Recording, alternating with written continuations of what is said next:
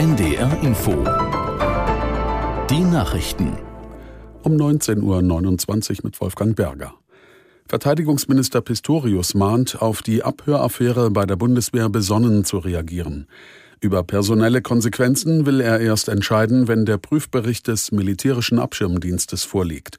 Pistorius sagte, die russische Veröffentlichung einer Besprechung deutscher Bundeswehroffiziere sei Teil eines Informationskrieges. In jedem Fall heißt das, dass wir uns auf jede Form von Krieg einstellen müssen, eben auch den eines Hybriden, eines Informations-, eines Desinformationskrieges. Denn dafür ist das hier ein sehr anschauliches Beispiel.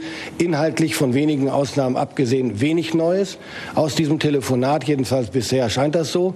Und das wiederum führt dann zu der Erkenntnis, dass es hier nur darum geht, diesen Mitschnitt zu benutzen, nämlich um zu destabilisieren und zu verunsichern. Und das liegt an uns, ob wir über dieses Stöckchen springen, was Putin uns hinhält, oder ob wir besonnen weiter unsere Bahn ziehen, konsequent arbeiten, entschlossen bleiben und da nacharbeiten, wo sich die Notwendigkeit ergibt.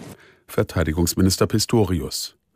Im Zuge der Fahndung nach den früheren RAF-Terroristen Garwig und Staub hat eine Durchsuchungsaktion in Berlin-Friedrichshain keinen Erfolg gebracht. Die beiden Männer seien dort nicht angetroffen worden, teilte das zuständige Landeskriminalamt Niedersachsen mit. Die Polizei beschlagnahmte jedoch einen Wohnwagen. Dabei handle es sich mit hoher Wahrscheinlichkeit um die Unterkunft von Garweg, sagte ein Polizeisprecher. Die frühere RAF-Terroristin Klette war am Montag festgenommen worden. Sie soll gemeinsam mit Garwig und Staub bewaffnete Raubüberfälle begangen haben.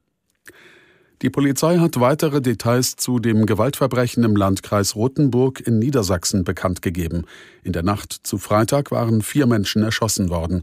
Aus der NDR Nachrichtenredaktion Janine Artist. Unter den Getöteten ist ein Mann, der laut Polizei wohl der neue Freund der vom Tatverdächtigen getrennt lebenden Ehefrau war. Nach Angaben eines Sprechers hatten die beiden vor kurzem Strafanzeige wegen Bedrohung gegen den nun tatverdächtigen Bundeswehrsoldaten erstattet. Danach habe es eine sogenannte Gefährderansprache gegeben. Dem 32-Jährigen seien die Situation und mögliche Konsequenzen erklärt worden.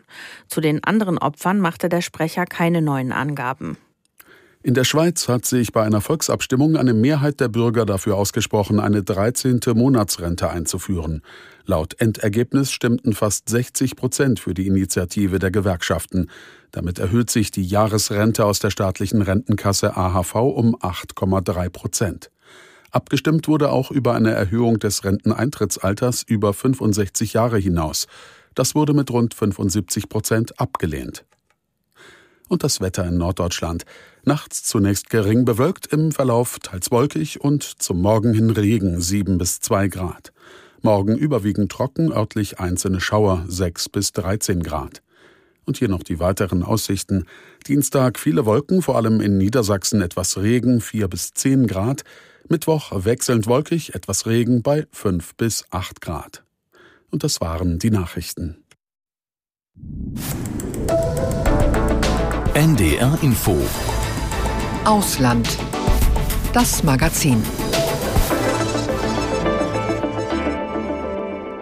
Wir schauen heute in mehrere Krisengebiete der Welt, hier in Ausland das Magazin mit Udo Schmidt, in mögliche kommende Krisengebiete und in Kriegs- und Krisengebiete, die leider sehr real sind. In Myanmar gerät das Militär zum ersten Mal seit dem Putsch im Februar 2021 ernsthaft unter Druck. Die Generäle führen jetzt die Wehrpflicht ein. Was das bedeutet, darüber sprechen wir mit unserer Korrespondentin.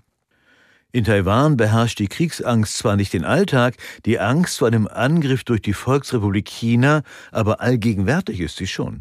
Gleichzeitig lernen deutsche Studierende an der Universität Taipeh.